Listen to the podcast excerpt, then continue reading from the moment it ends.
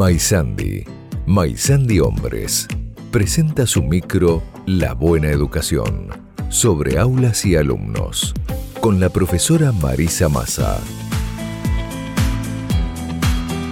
Maisandi, en el 2000 también.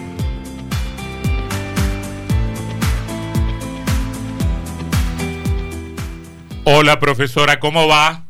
Hola Antonio, buenas tardes. Para vos, para Sebastián, para, para Lucas, para nuestros oyentes. ¿Cómo va Feliz todo? Día de la amistad. Así es, efectivamente. Feliz Día del Amigo. No hemos hecho mayores referencias porque mm, le damos cero bolilla a este tipo de recordaciones. Y porque usted tiene pocos amigos. Yo tengo pocos enemigos. Yo, yo, yo el día del enemigo tengo que saludar a un montón de gente. El día del, el día de la- el, el día del amigo a casi nadie, a casi nadie. Dice que, dice que uno con los años va aprendiendo como eh, a, a dimensionar diferentes espacios de amistad. ¿no? Nosotros tendríamos una amistad radial, Claro, claro, claro. Y es una bella amistad. Por supuesto, por supuesto. Pero este además uno se va poniendo, no sé si es un proceso extendido o me pasa, uno se va poniendo como más exigente. Yo este trato de ir eliminando amigos de mi lista. Este este y declaro poste a cierta gente que, que, que, que no se merece la amistad. Ay, Antonio, qué gracioso. sos. No, no es gracioso, es, es, es, es- un drama en mi vida. Bueno, Es muy gracioso lo que decís, porque la verdad es que uno también con el paso de los años eh, va aprendiendo que, que está el amigo con el que te saludás este, en, en las compras, en el, en, el, en la- en el mercadito de la esquina, y está el amigo que te conoce Y todas las claro. ¿no? No, y además hay otro, hay otro problema. Ahora todos nos creemos Roberto Carlos porque en Facebook tenemos un millón de amigos. Gente con la que nos cruzamos en la calle y nos ladramos, pero después somos, somos amigos en Facebook. Bueno, vos me ibas a hablar de poesía hoy. Sí, vos sabés que eh, ayer a la mañana, eh, al mediodía en realidad, en el programa La Inmensa Minoría, en Radio Con Vos, De siete casas. Reinaldo Siete Case, Reinaldo Siete Case, en ese espacio de lectura que tiene, compartió una poesía eh, de Raúl González Tuñón, que se llama La Luna con Gatillo.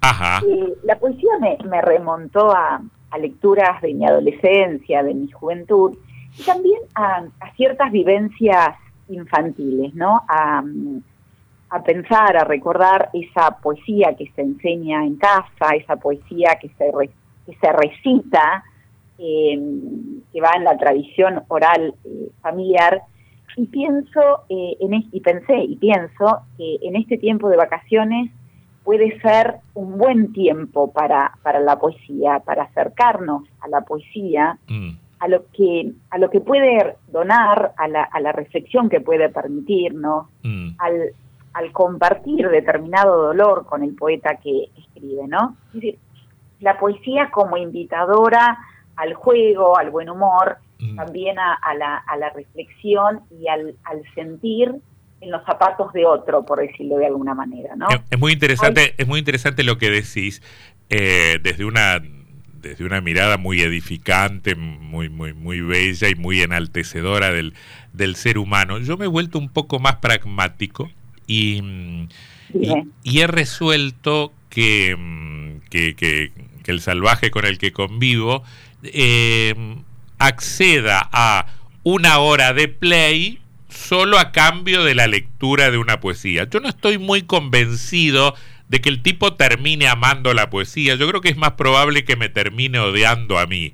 Pero que, pero que en todo caso vaya comprando permisos este, con, algo, con algo productivo. Y en una de esas, como una botellita tirada al mar, al tipo capaz que dentro de 20 años le gusta, qué sé yo, Becker, este, Neruda, este, al- al- algún poeta, qué sé yo. Y eh, es muy posible que tu hijo, de padres lectores, de abuelos lectores, de, de- de entorno lector, eh, le guste no solo la poesía, sino que en general eh, le guste leer, digamos. No sé si está sucediendo, no sé si está sucediendo. Bueno, pero lo que pasa es que también la, la adolescencia es un tiempo cruel para evaluar cómo hemos hecho las cosas los padres, ¿no? claro. Porque, en realidad la adolescencia es ese tiempo de, inmensa rebeldía y de mm. Inmenso desafío de los adolescentes para diferenciarse de nosotros, ¿no? Pregunto lo siguiente, te pregunto lo siguiente, Marisa. Eh, ¿Confías más en el espacio familiar o en el espacio escolar para generar alguna sensibilidad afina a la poesía en, estos mocosos? A ver, uy, qué pregunta. Em, hace, hace, la pregunta apunta a la esencia de mi ser pedagoga. Mm. yo creo que la familia es, es inmensa transmisora de, de, cultura. También creo firmemente que cuando la familia no dona por distintas razones Em, ese patrimonio cultural que está muy arraigado en la lectura, la escuela tiene que hacer esa tarea. Y es cierto que nosotros conocemos chicos con padres no lectores que se convierten en lectores, en escritores, digo, que, pueden hacer con la, con la, con la, con la lectura eh, un encuentro hermoso a pesar de no haber leído hasta que no llegaron al jardín o hasta que no llegaron a la escuela a la escuela primaria, ¿no? digo, me, me, llevas digo, los, resultados de los operativos nacionales de evaluación de las pruebas a aprender, como se denominan ahora, este, muestra que en general los mejores resultados en lengua los, lo tienen los chicos que eh, eh, relatan también que sus padres son lectores o que tienen una biblioteca en la casa. Como que, el contexto familiar o cultural ayuda mucho. El, contexto, viste, que, que, nos, que nos marca a todos y a cada uno. Mm. Igualmente esto no es determinante, digo, si no, eh, la escuela dejaría de existir. Sí, yo no, vos sabés que eh, a, mí no, no, no, la escuela no logró, no, no sé si lo intentó, pero no, no, no, no logró este, generarme algún atractivo especial eh, para la poesía. Eh, no sé si, si, los, si los compañeros de mi generación este, han tenido una experiencia distinta este y uno y uno se ha chocado con la poesía muchos años después y por, por recorridos propios este más que más que por alguna este influencia. Eh, yo recuerdo y esto lo digo casi como curiosidad que, un, la profesora, este, la profesora Catela Perazo de literatura nos enseñaba una poesía que nunca más volví a ver, pero que decía algo así como diccionario no eres tumba, sepulcro, féretro, túmulo, mausoleo, sino preservación, fuego encendido. La oda al diccionario. No tengo otro recuerdo de de de familiaridad con la poesía en en la escuela primaria o secundaria. Bueno, porque es áspera y fea, este, yo le tengo piedad a la higuera, pero no sé si muchísimo más. Claro, em, también em, es cierto que la escuela eh, por allí siembra a largo plazo. Ajá. Eh, digo, eh, no sé, cuando, digo, yo he sido, he trabajado como maestra de, de, sexto grado y de séptimo grado en la vieja estructura del sistema educativo, y yo deseaba que mis alumnos al otro día de que les presentaba una poesía. La amen a la poesía y verdaderamente esto no fue así. Sí, capaz que la encontrado 20 años después y dice, ¿tú sabés Marisa que leo tal cosa? Y yo digo, wow, seguramente no fue, no fue obra solo de un solo maestro, de una sola maestra, sino este, este espacio en el que se entreteje la biografía escolar, que es además la, biografía que tenemos cada uno, ¿no? Una, digo, em, yo digo, recuerdo episodios de, la literatura infantil cuando era chica.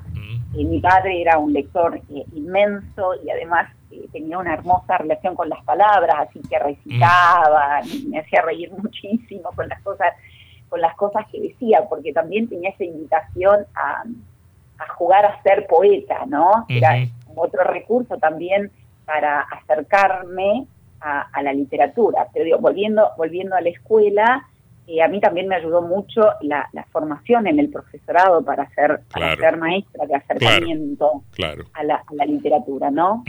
como decía Gabriela Mistral, ¿no? Quien no lee no puede ser maestro de niños. Ajá. Eh, estoy muy mal de tiempo. Eh, eh, hace un minuto Lucas Wagner me puso un cartel que decía nos queda un minuto, ahora el cartel ya dice directamente cerremos. Así que yo te propongo lo siguiente, que, mm, que, volvamos a hablar de este tema que me importa, el de la poesía, la semana que viene y, que me cierres con, con, lo que a vos te parezca mejor. Sí, voy a cerrar con un poema de Raúl, con una partecita de un poema de Raúl González Tuñón, que se llama Poema para un niño que habla con las cosas. Ajá. Toma este mundo, cuídalo, es una cosa seria y es una simple cosa. Conquístalo, contémplalo, ámalo para siempre. Te lo regalo, es tuyo. Te regalo la esperanza y una caja de música que traje de la estrella. Toma este mundo, tómalo, la vida es vasta y bella. Mira siempre allá lejos, hijo mío, allá lejos. Mm. Eh, la profesora Marisa Massa hablándonos de, poesía y cerrando con, con González Tuñón. Gracias Marisa, hasta la semana que viene. De nada, hasta la semana próxima. Chau, chau.